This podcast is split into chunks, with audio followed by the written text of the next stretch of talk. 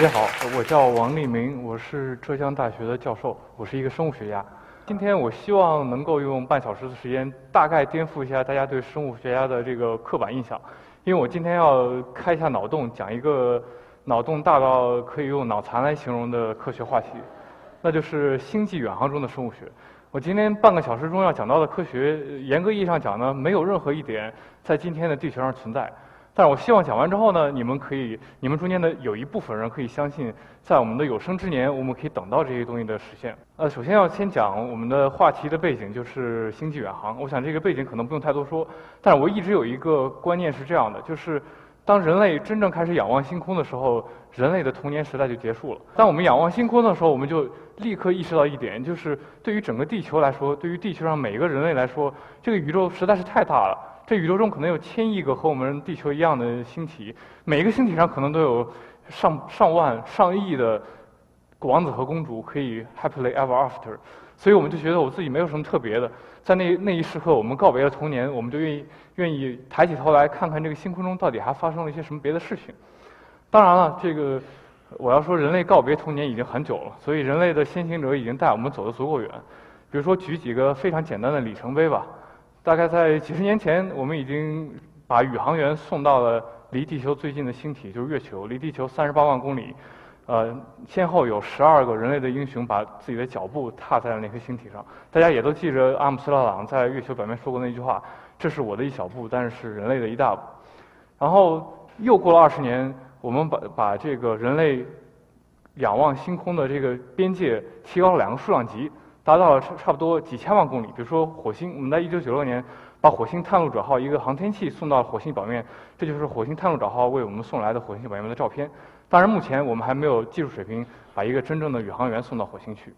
然后这个时间又过了差不多二十年呢，我们人类又把仰望星空的这个距离又扩大了两个数量级，达到了差不多几十亿公里的这个尺度。这次是冥王星，这所有人都知道，我们把我们现在还没有能力送一个航天器到。冥王星的表面，但是我们可以送一个航天器从几万公里的高空帮我们送回一个航呃冥王星表面的照片。然后看到这几个里程碑，大家可能有一个非常乐观的感觉，就是如果我们真的能够每二十年都把人类的目光扩大两个数量级的距离，那么没过多久，我们大概就可以把整个宇宙都探索遍了。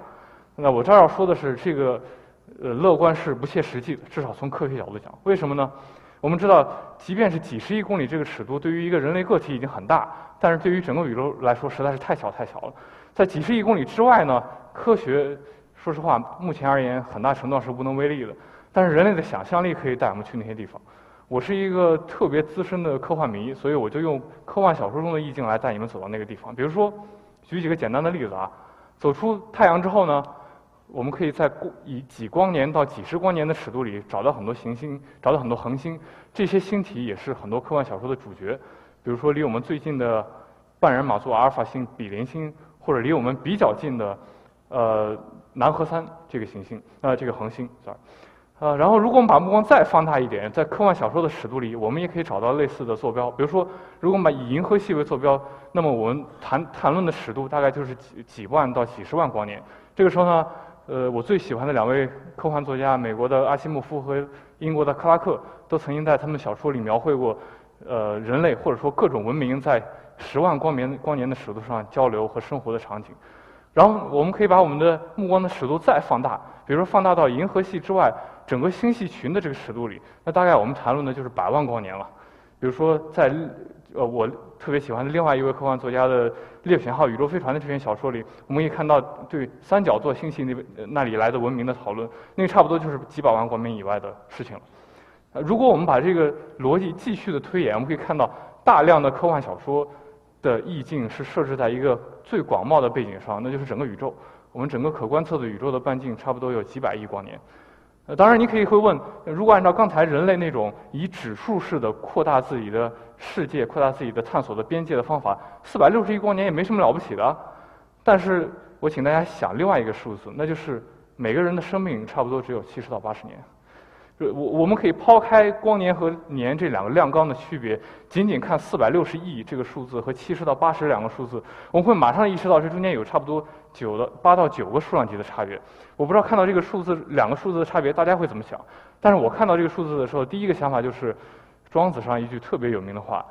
就是“我生也有涯，而知也无涯，以有涯随无涯，殆矣。”就是我一个七八十年的寿命，呃，作为一个卑微的人类，怎么有怎么怎么有可能有能力，或者甚至是有时间探索四百六十亿光年以外的宇宙？那么今天我要讲的事情呢，就是在这个八到九个数量级差别的基础上，我们现代科学到底走到了哪一步？我们在在座所有观众的有生之年，我们能看到人类的文明走到哪一步？然后首先要讲这个，我们有一个办法把无涯的知和有涯的人生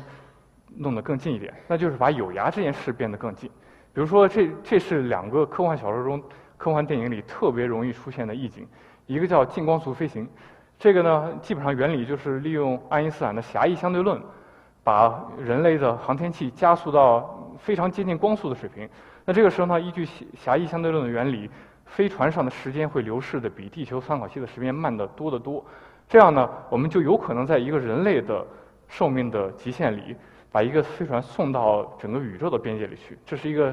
我说我说了是一个科幻小说里非常常用的意境。另外一个非常非常常用的意境就是所谓的时空跃迁，这个概念可能很多人都听说过。那这个利用的原理呢，也是人类已知的物理学，就是爱因斯坦提出的广义相对论。我们可以利用引力来扭曲时空，使得人类在三维时空里可以一个难以计量的速度从 A 点达到 B 点。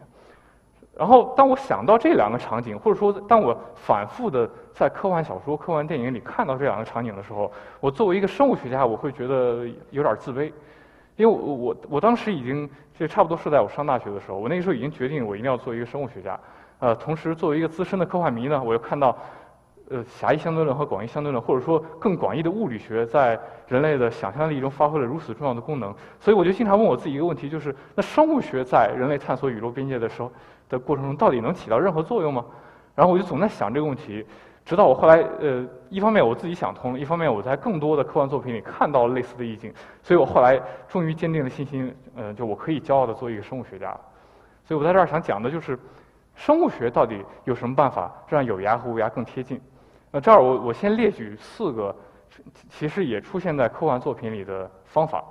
第一个呢，就是人类冬眠。如果我们能够把人直接速冻起来，这样显然大家都可以理解啊，我们可以呃把人的寿命延长到几乎无限的水平，因为人在这个我我们假设人在冬眠的过程中其实是不进行新陈代谢，它的寿命是不算在内的。第二个方法呢，就是长生不老。如果有一个生物学的方法能让宇航员长生不老，或者说非常极大限度的延长他们的寿命，那么当然我们可以想象，呃，人类宇航员探索的宇宙的边界就会变得更大。那第三个呢？是世代繁衍。那么我就我就抛开冬眠和长生不老而言，我们就把飞船变成一个小社会，让宇航员在上面世代繁衍。那么我们我们也有可能极大的扩展人类在宇宙中的疆界。最后一个呢，可能就听起来最最科幻，但是反而是和我的研究最相近的，就是意识的存储和解读。呃，什么意思呢？就既然我们认认为人和动物的区别主要在我们这颗大脑，它能思考，它能。呃，产生各种各样的新奇的想法，制造出各种各样新奇的机器。那我们干脆就把人脑拿出来，切成薄薄的片儿，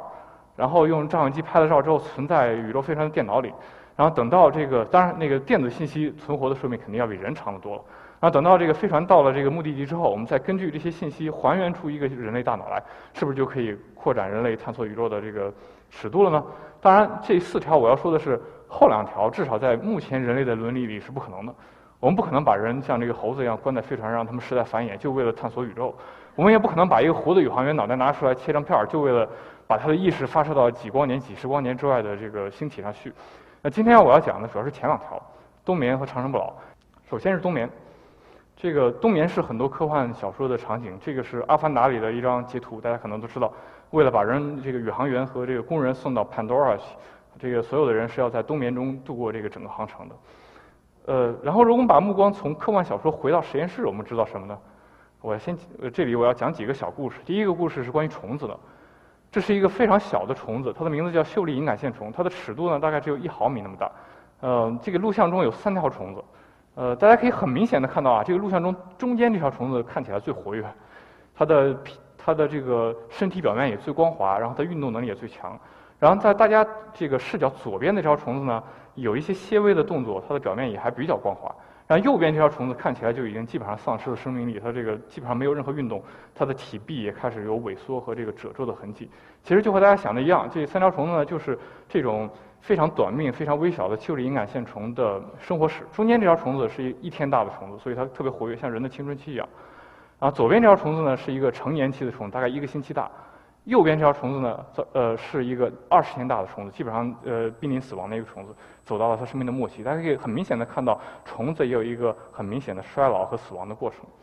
然后在这种虫子中有一个特别特殊有趣的现象，在人里是没有的，这个吸引了很多生物学家的注意，就叫冬眠。当然了，呃，冬是加引号的，因为这种虫子它不是在冷的时候进入这种状态，而反而是在特别热的时候进入这个状态。因为它检测到热的之后，它会觉得这是一个不适于生活的环境，它就会立刻进入到一种，呃，我把它叫做冬眠的状态里去。就是，呃，在图图上这个右边放的这条虫子，它身体会变得非常细长，它会停止一切的进食活动和新陈代谢，就像死了一样。但这条虫子可以在严酷的环境下生生存大概四五个月。而这条虫子正常时候的生活史只有两个星期，最多三个星期。所以大家可以看到，这么简单的一个虫子，面对一个比较危险、比较恶劣的环境的时候，也可以采取某种措施，关停它自己的新陈代谢和衰老，极大的延长它的寿命。所以大家就有一个幻想：如果我们真的能研究清楚这个虫子到底是怎么进入这种伪冬眠的状态，那么对我们人类的冬眠是不是有什么帮助呢？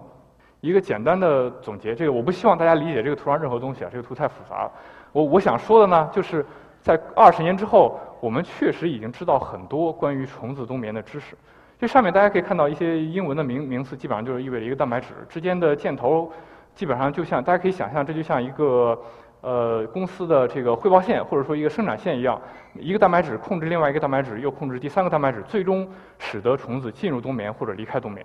那大家可能会觉得这个已经有点难以理解了，就是说这个东西的研究是不是已经在完完全在我的技术？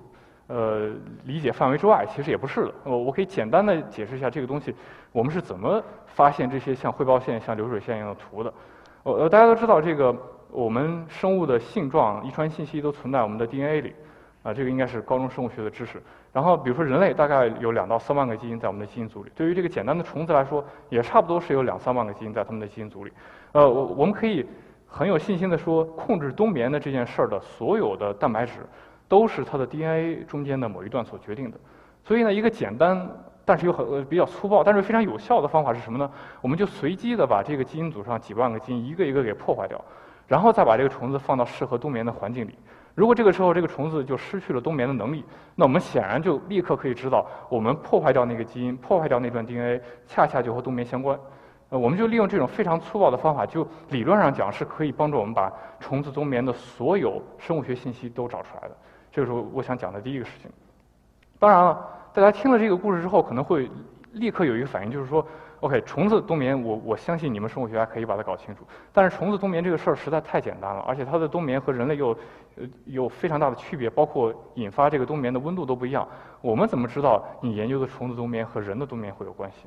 所以这儿我要讲的是第二个故事，就是说我们可以把目光从特别低等的虫子往上挪一挪，挪到至少是一个哺乳动物。这个动物叫北极地鼠，它差不多生活在北极圈附近，像阿斯加、呃西伯利亚呃这个地方。而这个地鼠呢，是一个特别善于冬眠的动物。它一年差不多有七个月的时间是在深达几米的地洞里冬眠。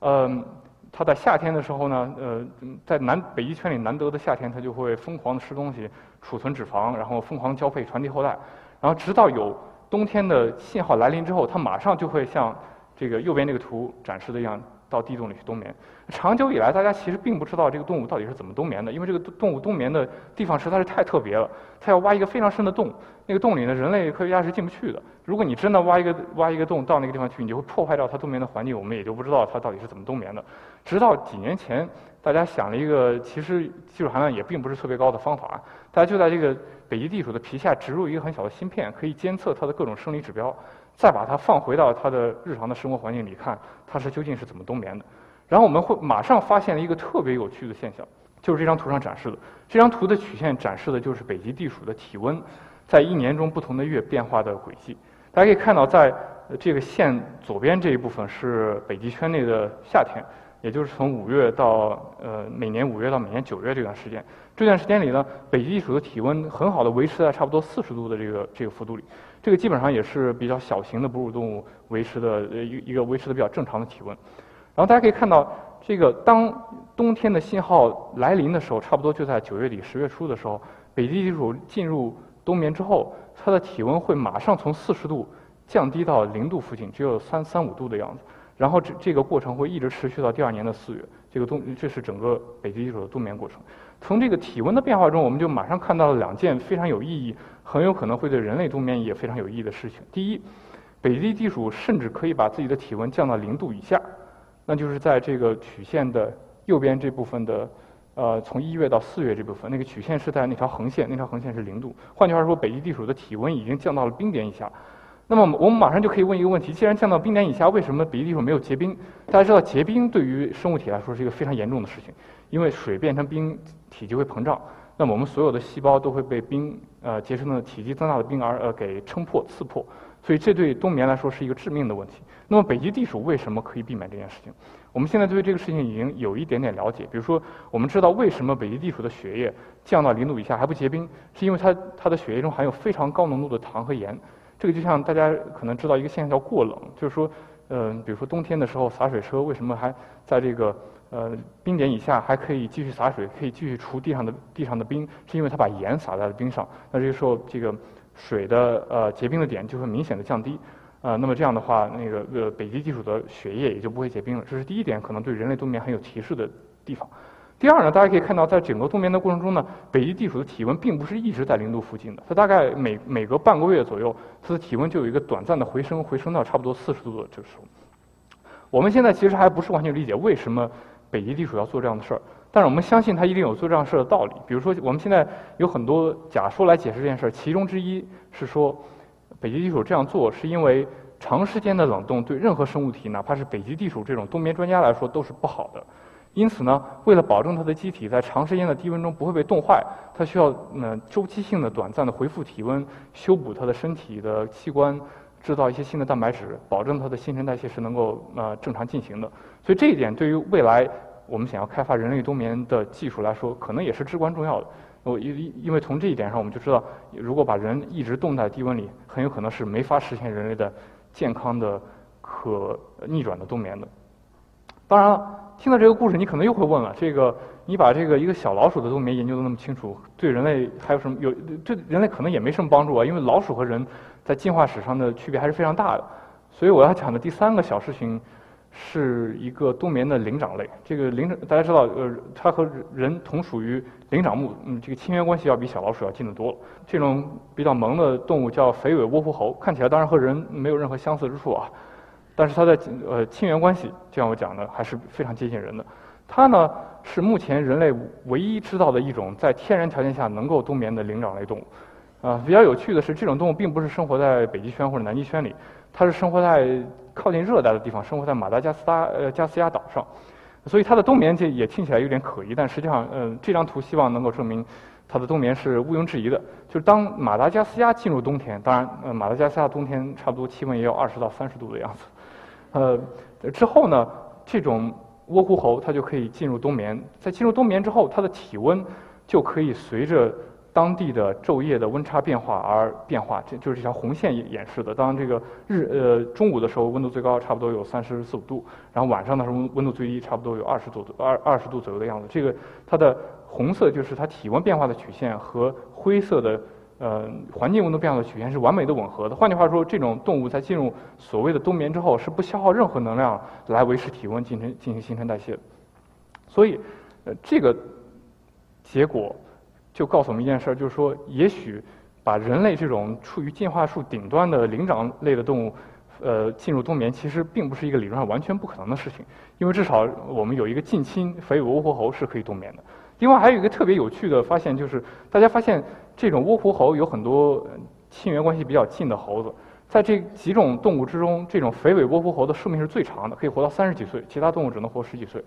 呃，大家觉得它之所以能特别长寿的原因，就是因为它一年有半年时间是在这种所谓的冬眠中度过的。这也给了我们一些信心，就是如果我们真的能把人类放入冬眠，那确实是可以有效的延长人类的呃有效的生命。当然，我讲到这儿，你们可能这个如果有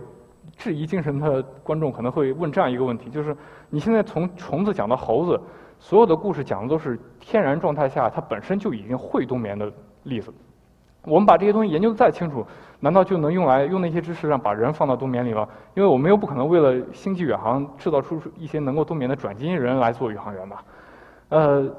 不过所以在这儿我想讲两个很小的故事，希望能部分的解解答这个疑惑。第一呢，是一个小白鼠里的故事。我们知道小白鼠这种动物动物呢，它是不会冬眠的。它在它的自然史上，从进化出现这个物种到今天就没有出现过任何一次冬眠。我们可以比较自信的说。但是在2005年的时候，我们呃科学家在实验室里第一次诱导出了类似于冬眠的状态。他们怎么做呢？他们就把这个小白鼠关在一个很小的这个塑料饭盒里，然后给它通非常低浓度的硫化氢气体。这个气体大家可能有人知道，就是一种这个鸡蛋腐烂之后散发出那种臭鸡蛋的气味，就是这种气体。它是呃如果浓度特别高是有毒的。但这个这一组科学家呢，他们就发现，如果把非常低浓度的硫化氢通给这个小鼠之后，他看到的什么是什么现象呢？第一，就像这这个图上面展示的那个曲线，那个那个 U 型的曲线展示一样，就是这个小老鼠的体温会瞬间从正常条件下的四十度降低到只有十五度左右的范围，而且可以持续长达六到八个小时。同时呢，这些小老鼠对二氧化碳的消耗，换句话说，就是它新陈代谢的水平也降到了原来只有百分之二十左右。也也可以持续大大概六到八个小时。同时，在这六到八个小时时时间结束之后，我们做了一系列的工作来验证这些小老鼠的健康状况，嗯，没有发现任出现任何明显的健康问题。换句话说，这个实验证明，也许我们可以想出一些外在的环境的刺激因素，使得那些本来压根儿就不能冬眠的东西进入某种条件下的冬眠。呃，既然小老鼠能这么做，那那么也许人也可以这样做。然后最后想说的是，呃。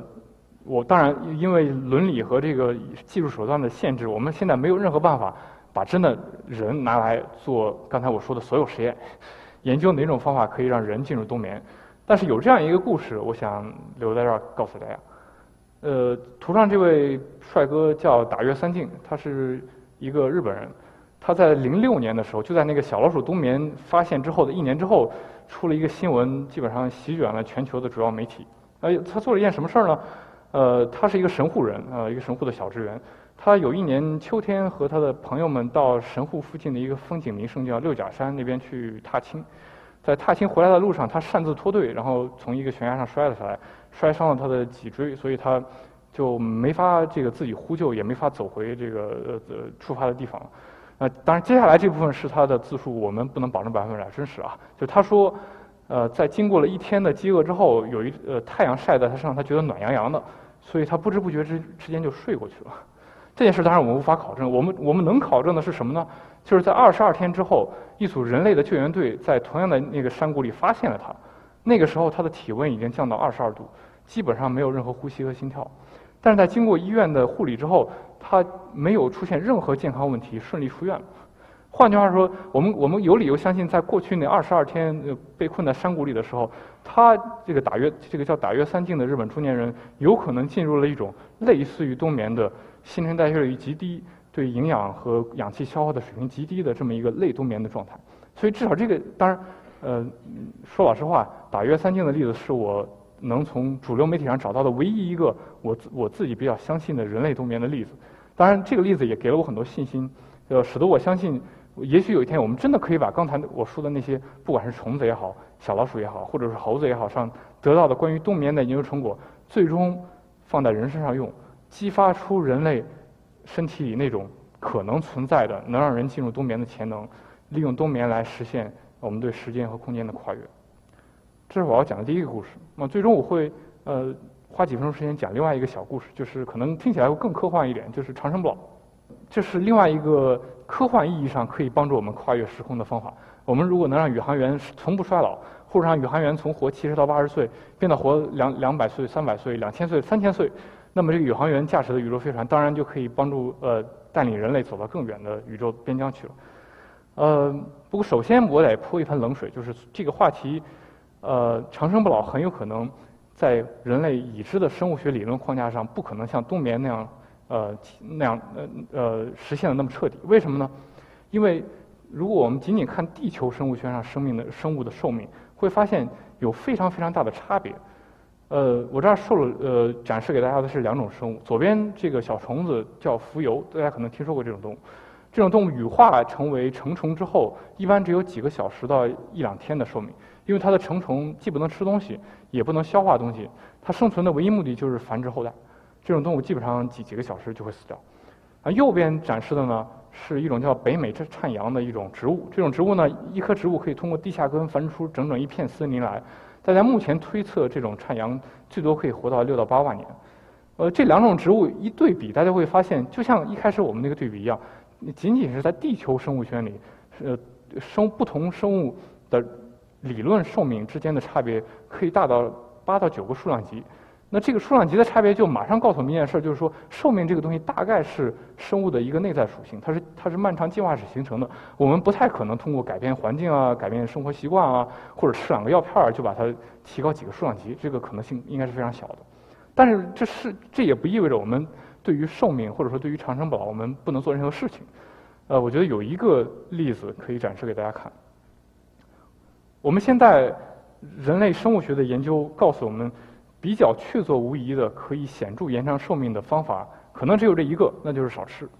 这是一个从最简单的酵母，到比较复杂一点的虫子和果蝇，到更复杂的小老鼠和猴子，甚甚至到人都有可能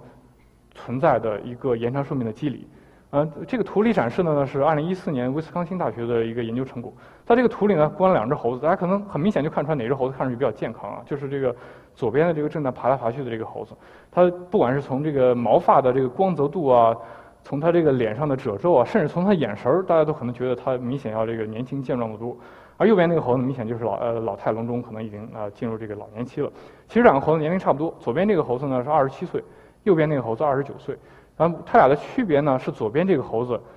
呃，在这个生活史上一直仅仅吃到七分饱，就和右边那个猴子比吃到七分饱。当然，呃，我作为一个生物学家，必须得强调，关于少吃是不是真能长命这个事情，在人类社会里还没有做最严格的临床实验。我们现在知道比较确凿的最高级的动物就是猴子。当然，大家看到这个可能会问：这个你即便知道少吃能长命又怎么样？难道你要把这个宇航员放在一个，呃，就是？故意给他这个缺吃少穿，让他活得长一点，去帮我们探索宇宙吗？这也太不人道了，是吧？但是，如果我们确凿无疑的知道少吃能长命，那我们就可以有这样一个假设：就是少吃之所以能长命，是因为它影响了我们身体里某些基因、某些蛋白质的功能，最终导致了长命这件事儿。所以，如果我们一能够更好的理解少吃是通过什么样的生物学基础使得我们长命的。那我们就可以设计其他的方法，绕开少吃这件事儿，直接实现长命了，对不对？我举两个简单的例子给大家。第一个例子呢，还是和虫子有关。在这个图里呢，我们展示的是两种虫子。左边这个虫子呢是正常的虫子，那嗯，插句话，两种虫子都是差不多二十天，基本上是虫子正常情况下的寿命的极限了。左边这个虫子呢，大家可以看到，基本上没有任何那挪动的这个痕迹，基本上已经在等死的状态。右边这个虫子呢，它的大家至少从这个运动轨迹上看，应该还是这个生龙活虎的，比较比较比较年轻、比较高兴的状态。这右边这个虫子为什么是这样呢？因为它身上携带了一个基因的突变型，这个基因呢是和胰岛素的合成有关系的。而恰而而这个事情为什么和少吃有关系呢？因为我们已经知道，少吃之所以能够延长寿命，是和我们体内的胰岛素的这个蛋白质的功能和活性有关系的。所以这个这个长寿基因这个例子就告诉我们，呃，如果我们真的能够理解少吃为什么长寿，我们就可以有意识的改变，呃，动物甚至是人类的基因组，使得呃动物和人可以呃有效的延长寿命。当然，你可能说这个在人身上做遗传操作，这个有有有悖伦理，我们先不考虑它，也可以。那么还有一个可能更聪明一点的方法，就是我们也许可以设计一些药物。改变这些能够和长寿相关的蛋白质和基因的功能和活性，呃，在体内模拟出少吃的状态，使得我们能活得更长一点。这个还已经真的不是天方夜谭了，嗯，就是我我所说的寻找长寿仙丹的这个任务，已经基本上在我们身边发生了。我们这个图上受的呢是两种小分子的药物，左边这种呢，呃，大家如果对糖尿病比较熟悉，很很有可能听说过它，它的名字叫二甲双胍。是目前全球糖尿病人的一线首选用药。嗯，可能全球每年每天都有几亿人在常规吃这个药物保持健康。呃，这个药物呢，它也它显然因为它是治疗糖尿病的，它的作用作用机理是和胰岛素相关的。而我们已经知道，胰岛素是和少吃导致长寿的这个过程相关的。因此呢，就有很多人猜测，如果给健康人吃这种治疗糖尿病的药物，是不是就可以有效的延长寿命？呃，这个已经不是科幻，已经在现实中发生。因为目前已经有几个临床实验在招募健康人，让他们定期的服用这种二甲双胍这种药物，看看是不是可以有效的延长他们的寿命。那左边这种药物呢，看起来结构要复杂很多，它的名字叫雷帕霉素。呃，它就听起来要比二甲双胍小众很多。它是一个用在器官移植的病人身上的一个免疫抑制剂，可以有效的抑制器官排斥的这么一件事情。它是发现发在真菌里发生的这么一种药物。啊，这种药物呢，人们发现它也可以影响另外一种能够响应少吃、使动物多活一一段时间的一个蛋白质。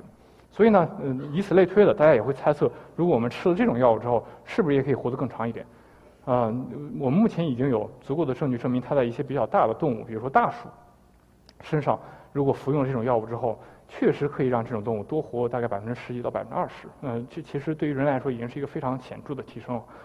呃，而且更妙的是，这种药的一个好处是，呃，我们不需要从出生那天开始吃，我们从衰老的那天开始吃，也许就可以实现这个寿命的提高。至少从大鼠的实验来看，我们可以推导出这么一个结果。所以这个药在可预见的将来也会进入人的临床试验。我们可以看到，它在健康的人身上是不是也可以有效的帮助我们提高寿命